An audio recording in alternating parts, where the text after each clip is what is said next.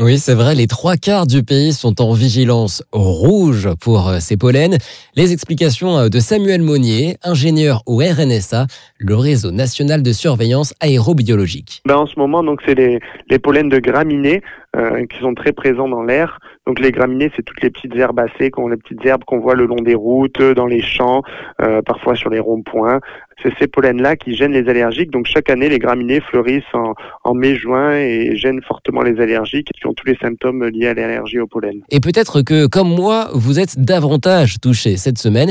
Eh bien, sachez que ce n'est pas qu'un ressenti. C'est vrai que cette année, les concentrations là sont très fortes, en tout cas sur ce qu'on relève sur les capteurs. C'est lié aux conditions météo hein, qui sont très favorables.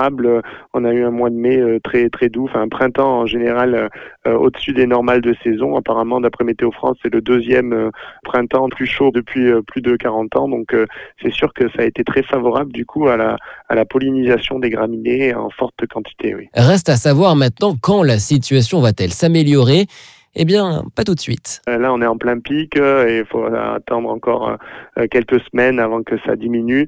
En général, fin juin déjà, ça va, ça va mieux. Les, pollens de graminées sont en fin de floraison. Ça devrait se calmer dans les semaines à venir. Mais alors, comment faire pour mieux supporter la situation d'ici la fin du mois?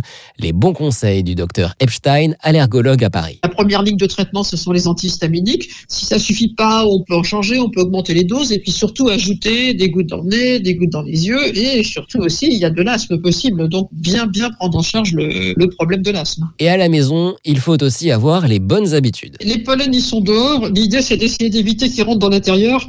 Donc, ce qu'on dit, c'est euh, de secouer ses vêtements dehors, de se laver les cheveux en rentrant. On peut faire des lavages des yeux, du nez avec du sérum physiologique. Ce sont des mesures qui peuvent aider. Sachez en tout cas que vous n'êtes pas seul dans ce combat contre les allergies. Plus d'un quart de la population est concernée.